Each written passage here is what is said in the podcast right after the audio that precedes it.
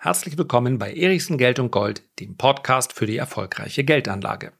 Ganz offensichtlich ist Warren Buffett der Überzeugung, dass sich mit Öl in Zukunft noch eine Menge Geld verdienen lässt. Und ich stimme ihm zu, denn ich habe in vergangenen Podcast-Folgen bereits besprochen, dass wir uns meines Erachtens in einem Superzyklus der Rohstoffe befinden und zumindest teilweise sollte auch Öl davon profitieren. Hoffentlich, das füge ich hinzu, in einem letzten finalen Anstieg, der mehrere Jahre dauern könnte. Zu diesem Zweck hat sich Warren Buffett ein Ölunternehmen beinahe einverleibt, zumindest aber strebt er die Mehrheit an. Und solche Aktionen von Buffett führen dazu, dass viele, viele tausend Kleinanleger es ihm genau so gleich tun und sagen, dieses Ölunternehmen, das möchte ich auch in meinem Depot haben. Und das ist meines Erachtens verkehrt, denn es gibt bessere Unternehmen zu einem günstigeren Preis. Warum Warren Buffett mit diesem Geschäft dennoch nichts verkehrt gemacht hat, warum aber du es mit anderen Aktien vermutlich besser machen kannst, das werde ich in dieser Podcast-Folge sehr gerne beschreiben. So, zuerst einmal möchte ich den im Intro geäußerten Gedanken klarstellen bzw. etwas konkretisieren. Die Börse ist allzu häufig eine Grauzone. Meines Erachtens ist sie es aber nicht, wenn wir über Öl- und Gasaktien sprechen. Warum? Weil wir jeder mit unserem Konsumverhalten dafür sorgen, dass wir fossile Brennstoffe derzeit noch brauchen. Ein jeder hat natürlich die Möglichkeit zu sparen, da wo es ihm möglich ist oder da wo er persönlich seine Schmerzgrenze erreicht sieht, aber es ist heute nahezu unmöglich, ohne den Einsatz von fossilen Brennstoffen durch den Alltag zu kommen. Und solange ist es meines Erachtens auch in Ordnung, aber das ist nur meine moralische Grenze, die mag ein jeder anders setzen, sich auch an Erdölaktien oder auch Gasunternehmen zu beteiligen.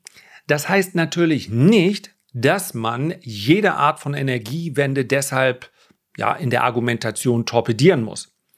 Das heißt also, ich hoffe, dass ich voller Freude diese Aktien dann auch wieder verkaufen werde, weil die Energiewende stattfindet. Und ich glaube, dass sie stattfindet. Ich glaube, dass die Art und Weise, wie sie derzeit vielleicht auch durch die äußeren Umstände ein klein wenig überhastet übers Knie gebrochen wird, dass das nicht die allerbeste ist, insbesondere weil die Akzeptanz bei vielen Menschen in der Bevölkerung, die zusätzlich zur Kasse gebeten werden durch diese Energiewende, sinkt. Und sinkende Akzeptanz ist letztlich etwas, was dann zu weniger Wählerstimmen führt, was dazu führt, dass ein Prozess langsamer abläuft, als es vielleicht möglich wäre, wenn man die Menschen anständig informieren würde und sie auf diesem Weg auch mitnehme. Aber nichtsdestotrotz ob es nun noch ein paar Jahre oder ein paar Jahre mehr sind. Ich glaube, dass der Zeitraum kommen wird und dass ich als 50-Jähriger ihn auch noch erleben, wo wir weitestgehend auf fossile Brennstoffe verzichten können. Und weil wir es bisher nicht schaffen und daher auch keine Aussicht darauf besteht, dass wir es schaffen werden, fossile Brennstoffe zu verbrauchen, ohne dabei ganz erheblich die Umwelt auf verschiedenste Arten und Weisen zu schädigen. Deswegen wünsche ich mir, dass die Energiewende lieber heute als morgen stattfindet, aber sie sollte eben anständig konzipiert werden. Also das als Klarstellung, wenn ich sage, ich hoffe, es gibt einen finalen Anstieg. Ja. Rohstoffe sind ein ganz anderes Thema. Rohstoffe werden wir noch sehr viel länger brauchen. So lange muss der Superzyklus nicht dauern. In der Regel sind es, das habe ich hier ja auch schon mal beschrieben, so zwischen vier und sieben bis zu zehn Jahren, die ein solcher Zyklus andauert. Aber Öl muss nicht unbedingt Teil dieses Rohstoffzyklus sein, wird es aber vermutlich in diesem aktuellen. Und jetzt möchte ich über eine Buffett-Aktie sprechen. Buffett-Aktie das ist eine ganz, das ist ein Begriff, der dazu führt, dass die Aktie dann beinahe zwangsläufig auch in den Portfolios vieler Privatanleger landet. Denn der Gedanke, das zu kaufen, was Buffett kauft, der ist natürlich in der Vergangenheit allzu häufig richtig gewesen. Meines Erachtens ist es aber im aktuellen Fall, wir sprechen heute über Occidental Petroleum, nicht so. Man muss dazu wissen, dass Buffett schon früher immer mal im Ölsektor, beispielsweise über ExxonMobil, ja, dann gab es eine Übernahme, Precision Cast Parts, er hätte lieber bei Exxon bleiben sollen, aber wie dem auch sei, im Nachhinein ist man immer klüger. Er hat verschiedene kleinere Werte auch schon gekauft. Ich werde auch gleich noch mehrere Werte nennen. Ich werde auch einen Wert nennen, den ich persönlich mit den Lesern der Renditespezialisten schon gekauft habe, mit Gewinnverkauf, den ich aber wieder kaufen werde. Also das als exklusive Information. Natürlich, wenn ich sage, die Aktie finde ich nicht so gut, dann möchte ich euch auch sagen, welche ich besser finde. Achtung, das ist keine Kaufempfehlung. Ich bin in keiner der Aktien, die ich heute nenne, zu diesem Zeitpunkt investiert. Occidental Petroleum, das ist die Aktie, bei der er gerade gesagt hat, ich würde gern die Mehrheit übernehmen, zumindest mal äh, knapp über 50 Prozent dürfen es werden, erst sollten es 20 Prozent werden. Das führt im Übrigen dazu, dass man dann die Gewinne eines Unternehmens als Beteiligungsgesellschaft auch bilanzieren darf. Also unmittelbar in den operativen Gewinnen fließen dann auch die anteiligen Gewinne von Occidental Petroleum ein. Aber entscheidend ist, in diesem Moment nicht die Frage, ob Buffett vielleicht vorhat, Occidental komplett zu übernehmen. Das wäre, wenn man seine Strategie so betrachtet, eigentlich eher ungewöhnlich für ihn. Aber nichtsdestotrotz, ja, vielleicht wird er die Aktie komplett übernehmen, aber ja, dann eben noch einen Aufschlag zu bezahlen, das ist ja eigentlich nicht so sein Ding. Es geht mir aber vielmehr darum, dass sich an dieser Branche zu beteiligen, wenn man das eben möchte, dass an dieser Branche zu beteiligen mittels anderer Aktien eigentlich etwas günstiger geht. Denn Occidental Petroleum ist genau durch die Aufmerksamkeit, die sie jetzt durch Buffett erfahren hat, eben alles andere als günstig. Dazu muss man wissen, dass Warren Buffett die Aktie nicht jetzt gekauft hat, schon, sondern seit 2019 investiert ist.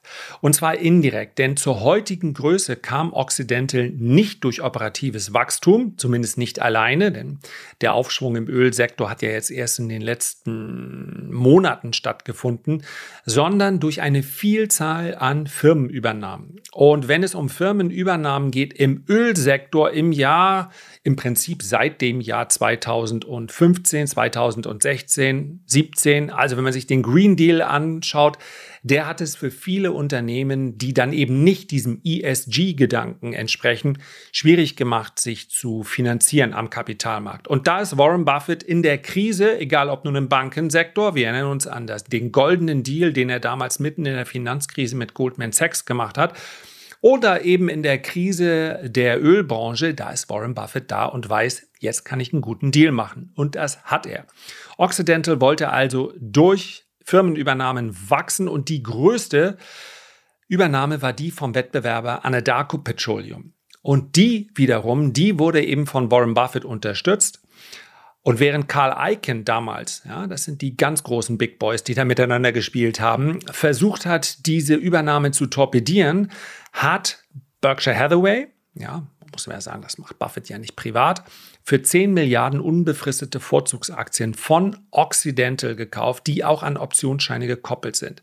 Und diese haben Berkshire wiederum berechtigt, 80 Millionen Occidental-Aktien zu einem Preis von 62,50 Dollar je Aktie ab dem Jahr 2029 zu wandeln. So, und bis zu dieser Wandlung, und da kommt eben das Buffett-Genie raus, bis zu dieser Wandlung im Jahr 2029 erhält Berkshire jährlich eine Garantiedividende von 8%. Und wenn er sagt, solche Deals, die würde ich auch gerne mal machen, dem kann man nur sagen, ja, das ist dann im Prinzip nur indirekt über die, über die Anteile von Berkshire Hathaway möglich. Also ein Top-Deal. Beinahe unabhängig davon, ja, wenn du zehn Jahre lang eine Garantiedividende von 8% in, erhältst, wenn du die reinvestierst, dann hast du dein Kapital schon mehr als verdoppelt, völlig egal, was die Aktien machen. Das ist aber der Grund, warum Warren Buffett eben auf Occidental Petroleum schielt, weil er diese Aktie eh schon durch diese Übernahme im Portfolio hat. Es ist also nicht jetzt in diesem Moment nochmal ein qualitativer Analyseprozess vorgenommen worden und er hat aus einer Vielzahl von Aktien dann Occidental Petroleum rausgesucht.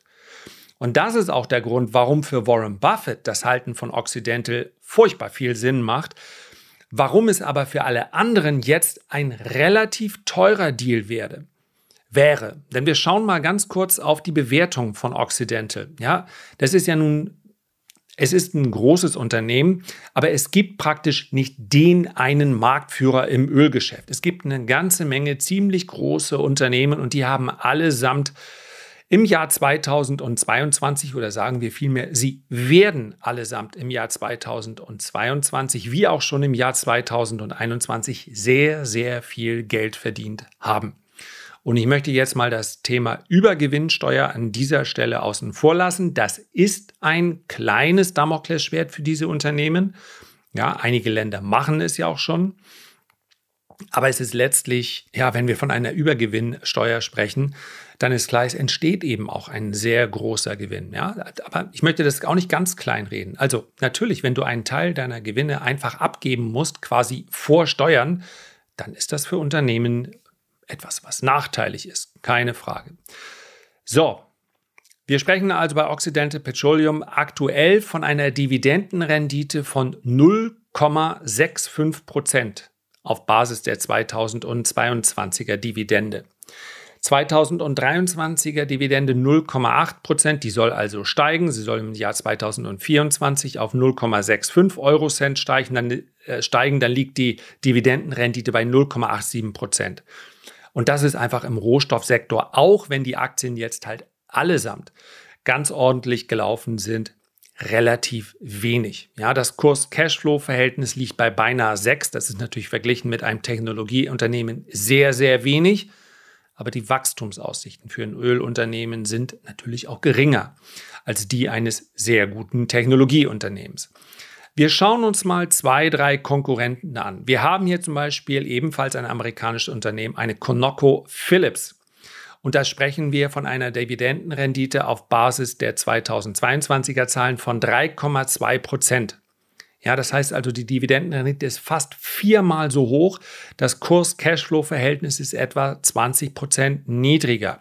Wir schauen ebenfalls vergleichbar vom Geschäft her auf eine EOG Resources. Dividendenrendite auf Basis der 22er Zahlen 2,55. Kurs-Cashflow-Verhältnis 5. 2023 soll die Dividendenrendite dann auf 2,62 Prozent steigen.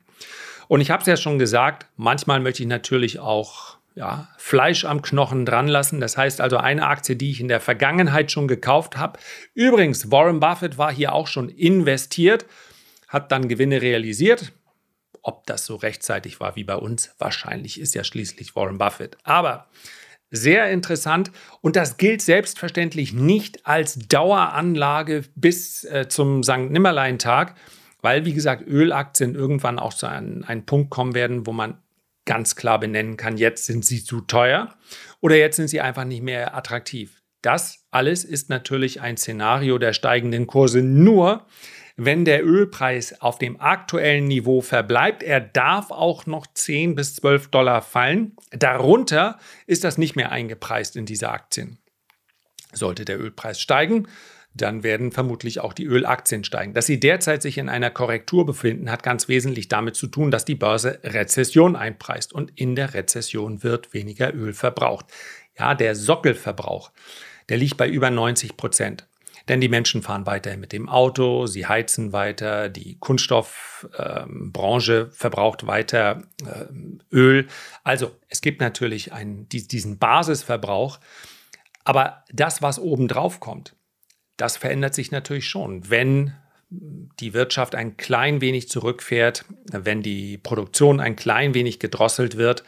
Ja, und noch dazu haben wir natürlich auch noch, auch wenn es unsicherer wird oder die Wahrscheinlichkeit sinkt, haben wir natürlich die theoretische Möglichkeit eines Lockdowns und der ist selbstverständlich für Ölunternehmen nachteilig. Also, das alles als kleiner, ja, als kleine Risikowarnung das ist immer eine Spekulation, wenn man auf ein Produkt setzt. Und bei einer Ölaktie setze ich auf ein Produkt, nämlich auf den steigenden oder guten Preis von Öl. Die Aktie, die ich unter Bewertungsaspekten am interessantesten finde in dieser Branche, heißt, zumindest wenn wir über amerikanische Aktien sprechen, um die geht es ja heute, Suncor Energy ist etwas kleiner als die anderen, wobei klein mit 48 Milliarden Marktkapitalisierung vielleicht auch in Anführungszeichen zu setzen ist. Die Dividendenrendite 2022 liegt bei 4,18. 2023 soll sie auf 4,4 Prozent steigen und 2024 dann auf 5 Prozent. Und das Kurs-Cashflow-Verhältnis für dieses Jahr liegt bei 3. Sie ist also günstiger, man erhält mehr Dividende. Allerdings, das muss man auch sagen, die Aktie ist auch volatiler. Das heißt also, wenn es in die andere Richtung geht, dann ist das für die Aktie vermutlich prozentual dann ein größerer Rückschlag als für eine ja, für eine riesige Chevron oder eine ConocoPhillips. Und da möchte ich noch ganz kurz einen, eine kleine weitere Warnung anschließen. Ich bekomme immer mal wieder Fragen nach Aktien, wenn wir über mm, Explorer oder über Produzenten sprechen, zum Beispiel aus Argentinien.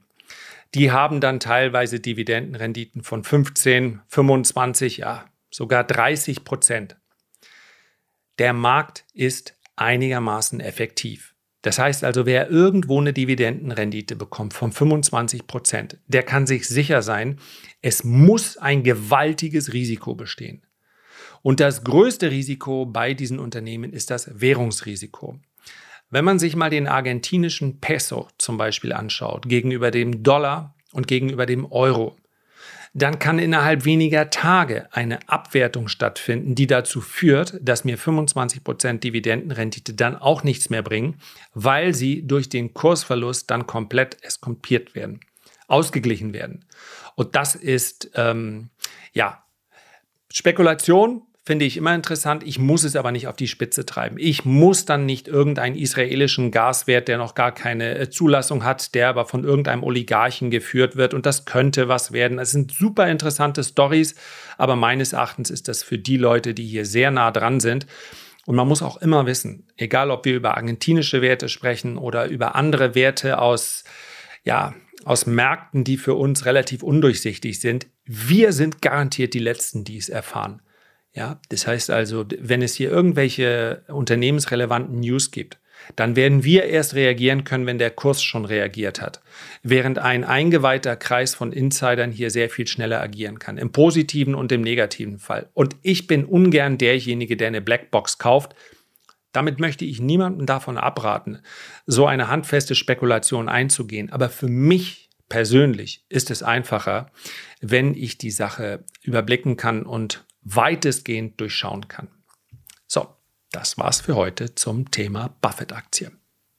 Herzlichen Dank für deine Aufmerksamkeit. Ich freue mich, wenn du dir ganz kurz die Zeit nehmen würdest, ein Feedback oder einen Kommentar zu hinterlassen. Am allermeisten freue ich mich aber, wenn wir uns beim nächsten Mal gesund und munter wiederhören. Bis dahin alles Gute, alles Liebe, dein Lars.